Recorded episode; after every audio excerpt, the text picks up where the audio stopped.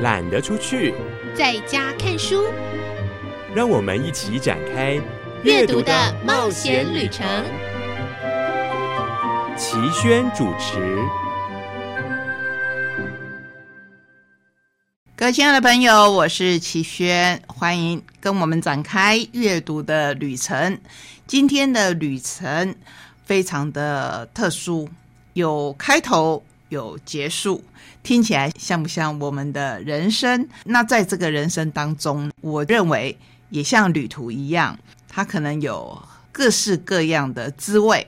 当然，你会说旅途经过设计，通常是比较快乐的。可是旅途偶尔也会遇到意料之外的情况，人生就更是了。我就想要透过这样的想法来跟各位分享今天的节目。首先的故事呢，非常的有趣，它是一个访谈。你还记得我们上个礼拜是在讲乳房？因为母亲节的关系，我们来介绍生命的源头。那这个礼拜呢，我们要来讲一个比较尾端的部分是什么呢？那我先不要揭晓哦，等一下让小新姐姐来跟各位讲，是非常有趣的。好，那今天的选书呢，为各位兑现一个诺言，就是两周前我曾经说，我们有一个活动。在台东的一凡厅，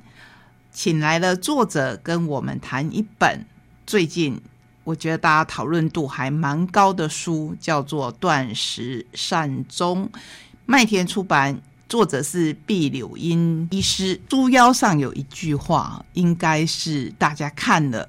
会觉得很震撼，然后会想要翻翻这一本书的原因之一。就是当亲耳听见母亲说：“如果我不值得活了，你要帮助我解脱，该如何抉择？”毕医师的抉择非常的明快，所以在访谈当中，我对他提出了我相信不只是我的想法，还有很多人读过这一本书以后的感想，因为我们华人世界的诸多观念。会阻碍了现在医疗所带给我们的，或许不只是完全的进步，它可能是一种阻碍。阻碍什么呢？就是今天这一本书的书名《阻碍善终》。所以这本书还有一个副标叫做《送母远行：学习面对死亡的生命课题》。我想要跟各位提出一个问题，就是爱的极致是什么？每个人答案都不一样。在这本书里面，毕医师提供了一种可能性。不过这本书绝对不像封面所说的，只有提到断食善终这一个好像是比较消极的安乐死做法，还有其他的面向。谈到最多的。其实是生命，所以非常的精彩。在旅途的最后一个单元呢，因为要不管是呼应第一单元的有趣，或是呼应第二单元关于生命的醒思，我们准备了各式各样的好书要跟您共读，就让我们赶快踏上旅程吧。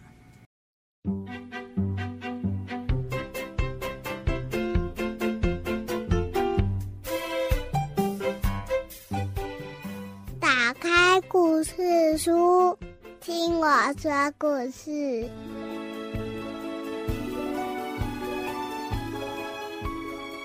进入今天的节目，我是小青姐姐，又到了我们好书推荐的单元了。今天呢，要推荐的这一本呐。哇，我最喜欢拿到这种大大厚厚，然后呢又是精装壳，看起来就真的好想收藏起来。而且这本书呢，呃，很值得收藏又很好吃，真的哦。这本呢就是小天下所出版的《好想吃一口餐桌上的世界地图》。好，我们现在就先请到今天为我们推荐好书的来宾，是小天下出版的于婷，于婷姐姐你好。你好，各位听众朋友，大家好。嗯，这次再次邀请到于婷要为我们介绍这本好书。哇，这本书真的蛮大的吼，它的这个开数我量了一下是二十七公分乘三十七公分，比一张 A4 纸要大很多耶。是的，嗯，虽然这样的书哦，其实老实说，我每次都还是决定把它买回家，因为本来都会觉得这样在书柜很难放哎，你知道吗？就有时候会放不进去。可是我觉得后来买回家之后，真的是非常的物超所值。今天我们就要好好的来介绍这一本，真的很值得啊、爸爸妈妈收藏在家里，不只是说给小朋友共读，我觉得这连。呃，平常大人哦，你把它当做一个很有趣的知识书或工具书，都非常受用哦。好，我们就要先请于婷来为我们介绍一下这个“好想吃一口餐桌上的世界地图”。嗯，其实在，呃这样，在这个作者群这次有三个，但是其中呃一对。其中一对作者他们是夫妻，而且他们之前出版的一个书也是小天下这边出版，在台湾也非常受到欢迎，对不对？对，呃呃，我们的这个波兰的作者呢，曾经也出过了一本书，叫做《地图》。嗯，对，那这一次呢，他们呢就是呃再次的制作了这个“好想吃一口餐桌上的世界地图”，然后他们呃这一次呢有邀请了另外一位作者，就是在食物方面、文化方面更加。更加熟悉的，然后我们一起一起来这个制作这个里面相关的食物的部分的内容。所以我们就要请呃这个于婷再为我们介绍一下，他们呃就是这个作作者哦，他们呈现出这种各国饮食文化不同，然后用世界地图来呈现。你觉得嗯这本书最吸引人的特色是什么呢？哦，我们说食物的历史就好像是一部人类文明的发展史，是，就是真的真的，对，就是我们的人、我们的文化，然后还有我们的就是这个各地的食物，其实有时候他们是互相影响的。嗯，对，那这本书呢，在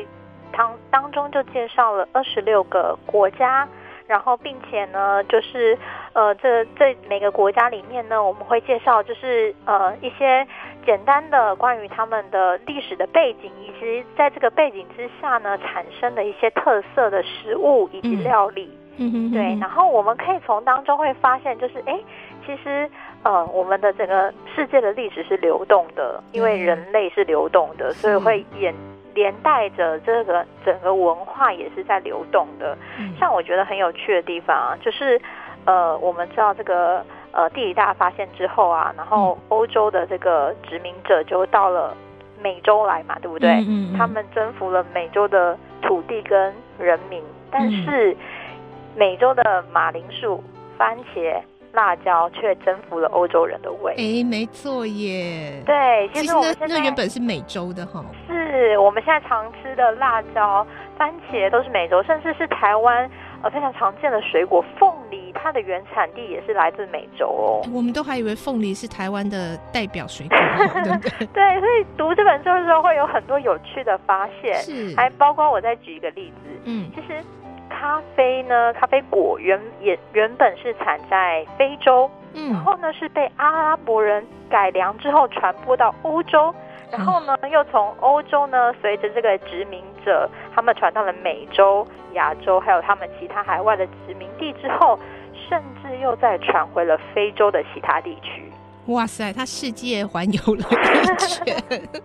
对，所以我们从这本书里面很有趣，是它不只是可以看到各种各地食物的特色，而可是这个特色之外呢，还有呃背后的很有趣的这些呃人文的背景，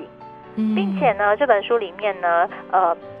在介绍每个国家的时候，会附上就是呃简单的食谱，就是针对这个国家就是特色的料理，我们在家里也可以自己来自己做，对，因为像现在我们防疫的关系，可能没有办法出去，但是我们可以在自己在家里做料理，嗯。然后品尝各国的美食。嗯，对，没错。所以这本书，呃，我们当打开书封啊，第一书封里就是呃一个目录，就是按照世界地图每一个国家是在第几页，然后再打开呢第二页的目录，就是总共这有几道料理啊？五十五十六道各国料理，你就可以直接先从目录看你要哪一个国家的哪一道料理，就可以直接去看哦。所以其实我真的觉得。哎，这本书可以是很多方面的，你可以当做是地理知识书，也可以是饮食料理书哦。你可以看你想要吃什么啊，呃，比如说呃，有德国的马铃薯沙拉啦，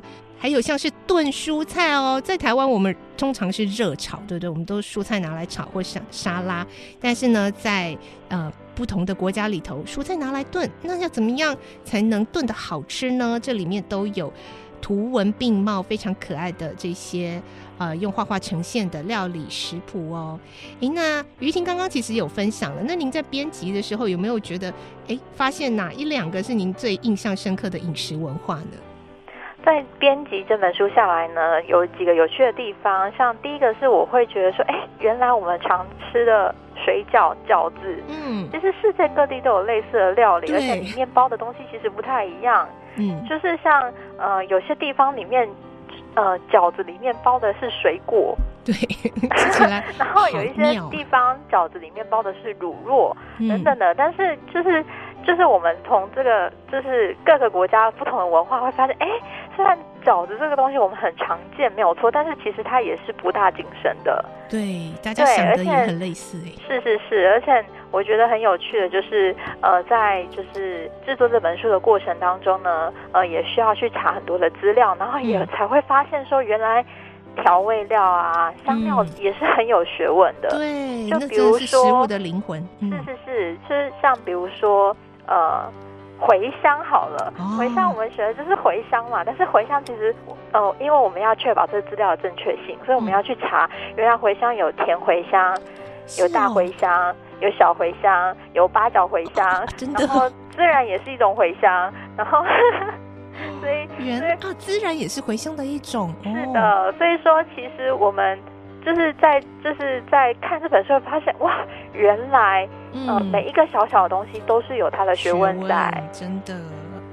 哇！所以这本书真的是非常的值得大家收藏，不只是小朋友，不只是亲子间喜欢料理的朋友、喜欢文史的朋友，都值得好好收藏哦。而且呢，呃，因为我们当然是对自己的国家中国比较熟悉，所以我看到它呈现中国这个部分的时候，哦。竟然是历朝历代的这样子的的的呈现出来，所以就可以想见啊，这个作者群他们在对于各个国家的历史文化跟饮食的关系，真的都是非常呃投入那个精细的研究跟心力在里头的。好，那其实呢，我们刚刚于婷也提到，真的人类的历史就是一个食物的这个演变史哦，这个流动史。像现在端午节，其实我们的粽子。在世界各国的一些文化当中，好像你可以看过很类似的身影，所以我觉得，嗯，就像现在端午节的节庆当中，如果跟孩子们一起来共读这本书，来聊聊我们自己国家或者是我们的文化里头，跟其他国家的饮食文化，也是会非常好的一种共读的方式啊。所以最后，请于婷再为我们介绍一下，您建议啊亲子如何共读这本书呢？嗯，这本书呢，它呃本身没有注音，那是适合就是高年级以上的孩子可以自读。但是呢，我觉得亲子共读也是很好的方式，因为像刚刚有提到里面有这个食谱的部分，也欢迎家长跟孩子可以在家里面一起来做，并且呢，这本书的图画是非常丰富的，它的用色还有它的整个。呃，颜色的搭配，然后整个内容跟版面的搭配呢，都是非常丰富的。所以就算是呃中低年级的孩子在看这本书的时候，也是会觉得非常的有趣。对，会非常的被吸引哦，而且整个画面真的是非常的精致又丰富。好，这是我们今天呢，特别在这个端午节的期间，嗯，献上这本好吃的书啊，好想吃一口餐桌上的世界地图，真的是好吃好玩，又有好多的知识哦。小天下所出版的，我们谢谢今天为我们推荐好书的来宾于婷，谢谢你，谢谢，拜拜，拜拜。